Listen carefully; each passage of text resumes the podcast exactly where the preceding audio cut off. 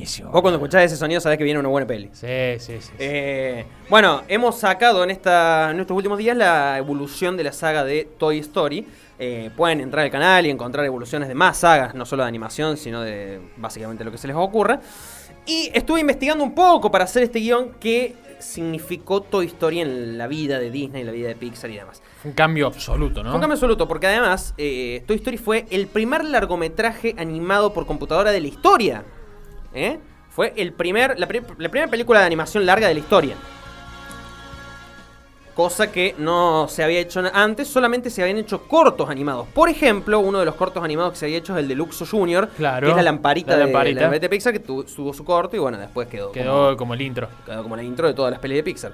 Eh, Pixar era una pequeña empresa de animación que hacía cortos, dirigida por John Lasseter, que es el creador de Toy Story y de muchas de las películas de Pixar. Disney puso el ojo en ellos eh, cuando Pixar la adquirió Steve Jobs. Steve Jobs fue director, de, director y dueño de Pixar. Eh, Disney puso el ojo, compró una parte, compró los derechos sobre todo de, la- de las posibles secuelas de las historias y de los personajes. O sea, Disney se quedó con la patente de lo importante, digamos. Como siempre hace Disney, Y digamos. solamente le quedaba un 12,5% a Pixar de, de toda esa ganancia. Eh, la historia para que. La historia juguete. La historia para que iniciara Toy Story fue complicada porque empezó a avanzar la tecnología y dijeron, che, podemos encarar una película, un largometraje animado. Pero vos imaginate lo que era en 1993. Y además el presupuesto, ¿no? De lo que implica hacer un largometraje. Bueno, en aquel momento la- el presupuesto para la primera película de Toy Story fue de 20, perdón, de 30 millones de dólares.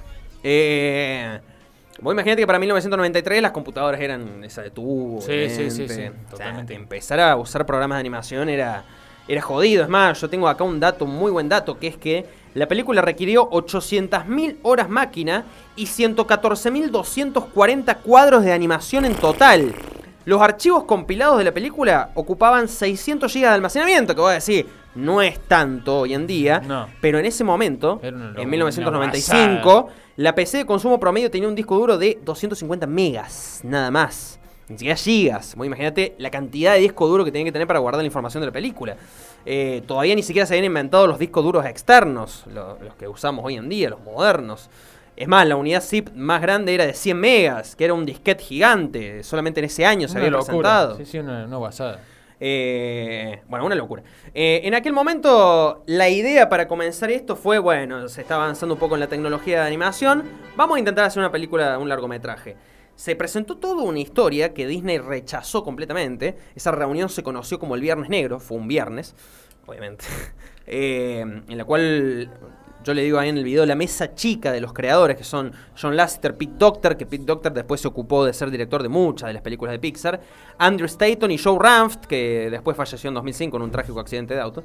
Se cayó en un acantilado, viste, esas rutas que van al borde del abismo. sí, se cayó al borde del abismo. Eh, se cayó al abismo, digamos. Bueno, pero llegó a hacer dos películas antes. Eh, se lo presentaron a, a Joe Katzenberg, quien era el director de Disney en ese momento, y dijo esto es una reverenda cagada, porque lo habían hecho a Woody, el vaquero protagonista de la película, como un personaje absolutamente horrible, malo, que era malo con sus compañeros juguetes y Mirá. qué sé yo. Eh, no era para nada amigable, era un imbécil sarcástico, así lo decía, así decía que había creado John Lasseter a Woody. Y terminó, terminaron reformando toda la de trama. igual algo de las características quedó, porque viste en algunos fragmentos de la película. En la primera sí. En la primera, Porque se pone muy celoso de la llegada de se, Buzz. se zarpa notario en la primera, se zarpa ¿viste? notario. Eh, Por- por- si es por él, Buzz, que se vaya al comando eh, estelar de nuevo, digamos. De hecho, está esa escena que, viste, tira la bola al suelo Sí. entre la cama y el Sí. escritorio. Sí, sí, sí. Eh, es más, Disney con esa presentación quiso cerrar la producción. Y Steve Jobs inclusive consideró vender Pixar en ese momento porque decía, esto va a ser una reverenda cagada, esto me va a salir muy mal. Y John Lasseter dijo, para, para, para, dame dos semanas y te hago un nuevo guion, un nuevo storyboard y va a ver que va a estar bueno. Eso hicieron y efectivamente estuvo bueno. Y bueno, trabajaron por supuesto en la película que, como decíamos, tuvo 30 millones de dólares de presupuesto. ¿Sabes cuánto recaudaron? ¿Cuánto? 395 mil millones de dólares. Es que fue En un- todo el mundo. Fue un, un boom absoluto. Fue la primera película animada de la historia, la larga, o sea, el primer largometraje animado de la historia. Y además algo que identificaba a los. Algo tan elemental en la infancia como son los juguetes. Y los niños, claro. Y los niños, y esa fantasía de que los juguetes tienen vida, o sea, es. el gol, el ángulo absoluto. Sí, sí, eh. es, es una ilusión hecha película, además. Sí, sí, sí, es, Es muy bueno. es, Eh, increíble. La famosa Yo soy tu amigo fiel, canción de la primera película, Sí. la icónica de Toy Story, eh, que escuchábamos hace un rato, fue escrita por Randy Newman, que fue quien hizo la banda sonora de todas las películas de Toy. Story. Pero esa canción en particular, Yo soy tu amigo fiel, la escribió en un solo día. Y la hizo. Y fue un hitazo, Hitazo mal. Ganó Oscar a mejor canción original, por ejemplo. Es más, todas las películas de Toy Story, menos la 4, ganaron eh, la terna en los Oscars de mejor eh, canción original. Es que, mm, a ver, lo que, lo que mm, me parece que, y uno viendo Toy Story desde una mirada más adulta también, digamos, que pasa esto, uno cuando ve películas de la infancia con, con ya la lupa de la adultez, eh, uno empieza a ver que hay temas que son... Son heavy, digamos, que tocan las películas, digamos. Bueno, uno las veía de niño y después las puede volver a ver de grandes y hay cosas que, Esta cuestión que de- que no había visto. antes. No, no, y esta cuestión, por ejemplo, de, de Toy Story 2, eh, del abandono de Jesse. Ah, eh, esa es fuertísima. sí. El abandono, el, el no pertenecer, el tratar de encontrar un lugar, digamos. Es, son cuestiones que para la niña, a lo mejor, bueno, a lo mejor uno no la ve tan. Bueno, en la, en la 1, Pero que es después yo lo voy a retomar para hablar de la potencial 5. En la 1 está el vecino malévolo de Andy, que es Sid, sí, ¿es ¿cierto? Exactamente, que rompe los Que juguetes. rompe los juguetes, que es un niño con, con muchos problemas, digamos. Sí, sí, sí. Eh, no me voy a meter en esa, pero es un niño con muchos problemas. Una familia ausente. Una familia sí. ausente. Bueno, trata muchos temas. Un niño violento, además. Sí, bueno, sí, sí. ah, eso también se trata y ya lo voy a retomar porque puede ser una potencial punta para la trama de la 5. ¿Así? Sí. Eh, en la 2, lo que, lo, que se, lo que explotó en la 1 y fue un gran éxito, rápidamente Pixar y Disney dijeron, bueno, vamos a trabajar en la secuela. Eh, Date way.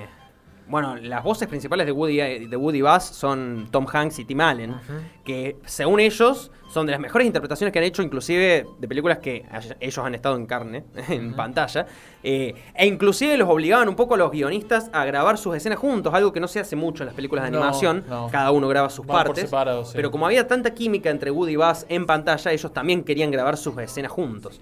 Eh, bueno, obviamente se trabajó rápidamente en la secuela, y la secuela tiene dos historias tremendas, la 2. La Toy Story 2, que es, en la 1 es Woody quien tiene que salvar a Buzz, y en la 2 es Buzz quien tiene que salvar a a Woody. Woody, sí. Porque Woody se lo lleva un coleccionista de juguetes que lo quiere vender a Japón porque ahí Woody se entera que en realidad es un vaquero, parte de una colección ¿A de, Japón? de juguetes. Te salió parecido a Rex. ¿A Japón? ¡Pero no mi cabeza! No, ese. Ese es Rex. ¿Qué haremos? Usar la cabeza. ¡Pero no mi cabeza! Es muy bueno. Eh, oh, qué buenos diálogos. Sí, sí, Esa- sí. las Ah, películas- Esta la dice sí. Sí. Esta canción ganó mejor canción original en la ¿Qué 2. hace bosta, boludo? Vos imaginate que yo creo que las películas animadas están bien dobladas. Viste que generalmente somos detractores del doblaje en las películas. No, sí, yo. A mí las animadas las me gusta mucho verlas. Sí, me gusta. Sí, sí, sí. Sí, porque además La- da- las he visto en idioma original después, pero.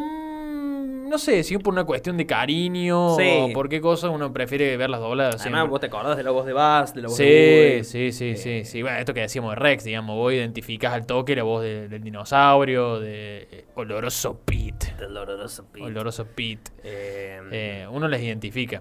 Bueno, Sí, sí. con toda esta tramoya, la peli estaba muy buena, etcétera, etcétera, pero no fue la trama original de la Toy Story 2.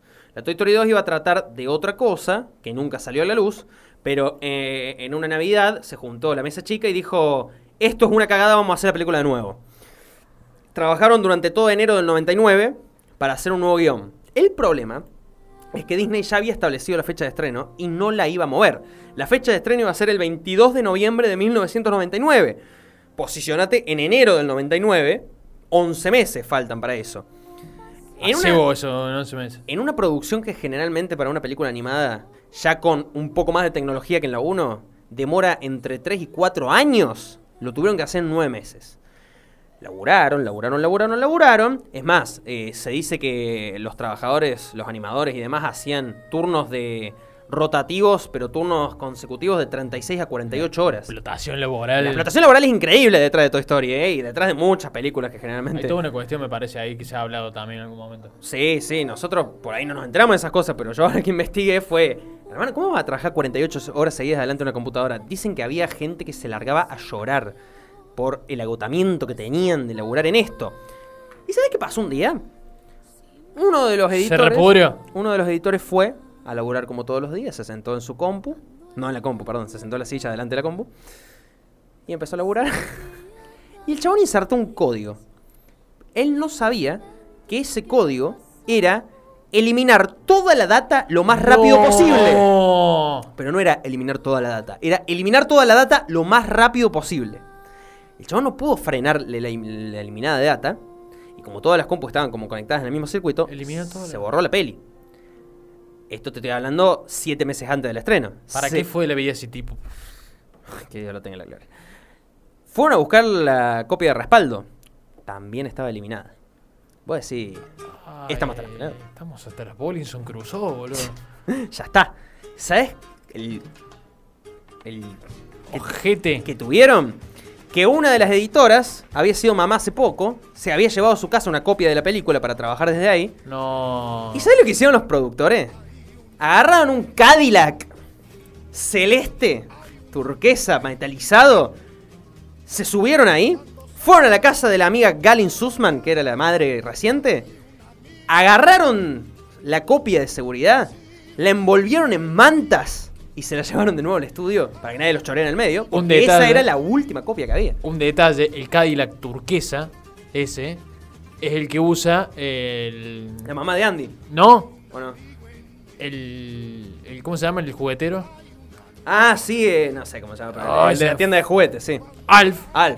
Eh, anda en un Cadillac. Sí, bueno, existía en la realidad ese Cadillac celeste. Hay un montón de referencias. Muy buena data. Eh, bueno, se lo llevaron envuelto en mantas para que nadie los choree en el camino. Vos imaginate que si los no había película. Eh, pudieron recuperar casi todo excepto las últimas dos semanas de trabajo, pero por lo menos no se había borrado toda la película. Solamente el estreno se, re- se retrasó dos días. En vez de ser el 22 de noviembre del 99, fue el 24 de noviembre del 99. Eh, la película tuvo un poco más de presupuesto que la primera, tuvo un presupuesto de 90 millones de dólares, en realidad tuvo el triple de lo que costó la primera cinta, pero la recaudación final en todo el mundo fue de casi 500 millones de dólares, solamente la de la 2, ¿no? Y en todo el mundo. Pero la historia terminó ahí. Después por mucho tiempo Pixar se dedicó a hacer otras películas y ahí aparecieron bichos, apareció Cars, apareció Sí, sí, Ratatouille. aprovecharon el éxito absoluto que tuvieron con, con Toy Story. No, y apareció sobre todo la las ganas de hacer películas animadas y la, y la Sí. tecnología fue avanzando. No, y además más. que le estaba yendo bien en el terreno, digamos, era, un- eh, era la única productora que podía hacer películas. O sea, hablemos que todavía no existía DreamWorks, no existía. Bueno, es más, el Katzenberg que te nombré hace un rato que era director de Disney, Sí. al par de años fue despedido. Se fue y fundó. Fue y fundó DreamWorks, DreamWorks. que fue la competencia de Pixar. Eh, bueno, después de muchas, muchas pelis que pasaron por ahí, en algún momento la relación entre Pixar y Disney se cayó. Tan así que Disney creó una mm, división de animación titulada Círculo 7, que iba a estar encargado de producir secuelas de las pelis de Pixar, de las originales, secuelas, secuelas, secuelas, pero sin involucrar a los creadores originales de Pixar. Resulta que se trabajó mucho sobre un guion en aquel momento de la Toy Story 3 que se iba a tratar de que Buzz tenía un defecto de fábrica por lo que lo iban a llevar a Taiwán para ser reparado. Pero los otros juguetes descubren que no es que lo llevaban a ser reparado, sino que simplemente reemplazaban un Buzz por otro. Iba a venir otro Buzz, entonces los amigos iban a ir a Taiwán a rescatarlo. ¿Qué pasó? La idea murió No. porque Disney y Pixar hicieron las paces y ahí fue donde Disney compra Pixar. Y ya a partir de eso ya es todo Disney Pixar, digamos. Ahí puso a cargo Disney de todos sus productos animados a John Lasseter y a Edwin Catmull, que era uno de los fundadores también de Pixar, junto. Bueno, perdón, uno de los directores de Pixar junto a Steve Jobs. Eh, también había trabajado en las anteriores entregas de Toy Story. Y una de las cláusulas del contrato de esta fusión Pixar-Disney fue descartar todas las ideas que habían surgido mientras la relación estaba caída. Por eso no se siguió con la idea de Buzz en. Taiwán. Entonces, pasaron los años, pasaron los años, pasaron los años, porque siempre se le dio lugar a otras pelis de Pixar. Hasta que llegó la de, che, hagamos la 3 de Toy Story. Y la 3 de Toy Story, como habían pasado tantos años, ya estábamos cerca del final de la década de los 2000. Claro. Ya es un Andy más crecido. Ya un Andy más crecido. Si bien podrían haber, sin ningún problema, seguido con un Andy joven y la trama hubiese pasado un año después de la, de la 2, Sí, sí. eligieron que el tiempo realmente había pasado para tener la sensación que vos dijiste hace un rato. Que nosotros, que la vimos de chicos, pasaron los años. Y estamos y en la misma etapa de Andy. Estamos en la misma etapa de Andy. Sí. Es más, Se confirmó a todo el elenco de voces, excepto la del perro Slinky, que el actor había muerto y lo reemplazó otro actor que hacía la voz muy parecida. Eh, pero había un problema, la voz de Andy. Era un niño el que lo había hecho. Bueno, John Lasseter lo llamó. No lo atendió, atendió la contestadora de su casa. Pero cuando escuchó la voz de la contestadora dijo, este chico sigue siendo Andy. Va a ser Andy de grande. Efectivamente volvió a retomar el rol. Y bueno, se despidió en la 3. Eh, la 3 obviamente trata de Andy despidiéndose de su juguete porque tiene que ya ir a la universidad. Amagando a quedarse con Woody, que fue su favorito toda la vida. Pero finalmente no. Y eh, spoiler alert, pero no me importa este spoiler alert porque ya pasaron 13 años. Eh, cuando se lo está por quedar, dice, nada, ¿cómo lo voy a separar de sus amigos juguetes? ¿Se lo deja la nenita? Se lo deja Bonnie, que es la nenita. haciendo como que Andy también pensaba que tenían sentimientos, porque ¿por qué le va a dejar sin un pedazo de plástico, digamos? Sí, bueno. Es como, ¿por qué se va a quedar con sus amigos juguetes, digamos? Hacia la trama, pero tiene un mensaje escondido por detrás. Es más, la escena de, Woody despidiéndose de Andy, que ya se va en el auto por esa calle, y Woody diciéndole adiós vaquero. Adiós vaquero. Oh, shit. Me hizo bosta. Me hizo pelota también. Sí, eso lloré como un nene. Bueno, eh, obviamente del 1999 a 2010, que fue el estreno de la Toy Story 3 el 17 de junio de 2010. ¡Dato! La película se estrenó un día antes en Argentina y Perú que en Estados Unidos. Mira vos. Sí. Eh, el presupuesto pasó de ser de 90 millones a 200 millones de dólares. Las animaciones pasaron a un plano espectacular. La Toy Story 3. Vos ves, las dos primeras de Toy Story y ves la 3. Sí, la 3 otra cosa. Y es una locura. Eh, inclusive aprendieron a animar, por ejemplo, bolsas de plástico de basura. Que la bolsa de basura tiene mm, como refleja la luz de muy diferentes formas. Es muy complicada de animar. Hay muchas cosas que son complicadas de animar. Por ejemplo, pieles, por ejemplo, pelos por ejemplo, bolsas de basura, por ejemplo, vidrios y reflejos, sobre todo. Es muy complicado de animar porque vos tenés que dar la sensación de que el reflejo es real, ¿no es cierto? Eh, la película tuvo un presupuesto de 200 millones de dólares. ¿Sabes cuánto hizo de taquilla? No. 1067 millones de dólares en todo el mundo. Por supuesto, fue la película más vista en 2010 en todo el mundo. Y fue en su momento la película animada más taquillera de la historia hasta que la superó Frozen en 2013. Ah, mira.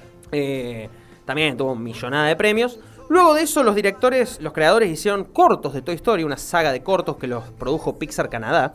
Eh, fueron cuatro cortos, cinco cortos, perdón, que era para mantener vivos los personajes y para contar las aventuras de los juguetes con su nueva dueña, con Bonnie, con la pequeña Bonnie.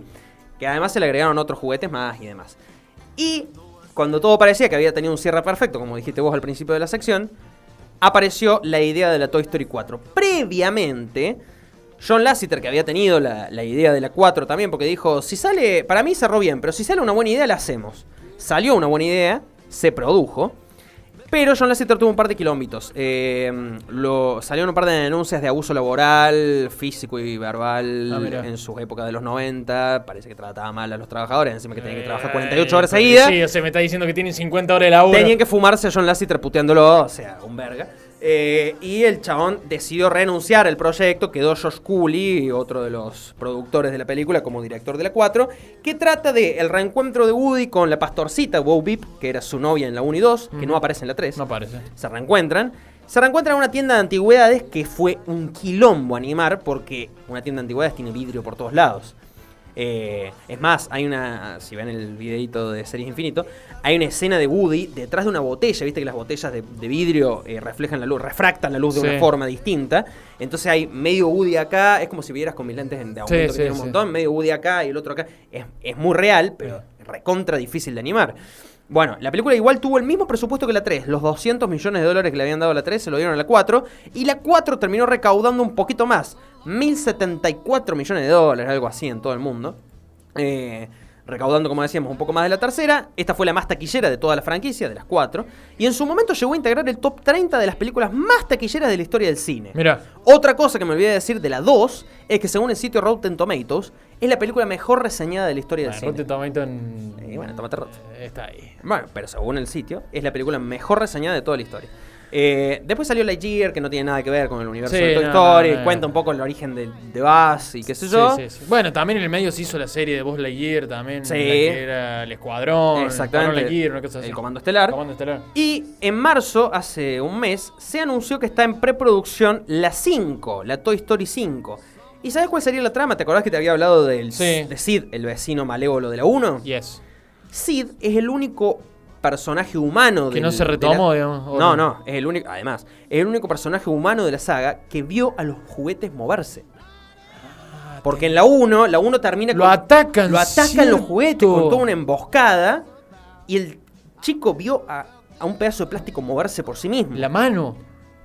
Me sí, acuerdo. el bebé, que El era, bebé. estaba- tenía unas patas de tarántula Sí, también. Bueno, sí, entonces, como ahora Disney y Pixar están apelando un poco más a la psicología de los personajes y a un montón de cosas más humanas y demás, la trama estaría, quizás podría ir por el lado de qué le pasó a ese chico que vio a juguetes moverse, cómo creció esa persona. Claro, sí, sí, sí. con sí. qué mambos creció, digamos, porque debe haber sido jodido ver un pedazo de plástico moverse por sí mismo. No te parece. Imagínate. Así que bueno, todavía no hay fecha ni nada, pero probablemente haya una Toy Story 5. Bueno. Tremendo repaso. Gran repaso. Tremendo repaso, Rey. Excelente. Muchas gracias. La rompiste toda. Eh, miren el video, Series Infinito en YouTube, denle like, suscríbanse y demás.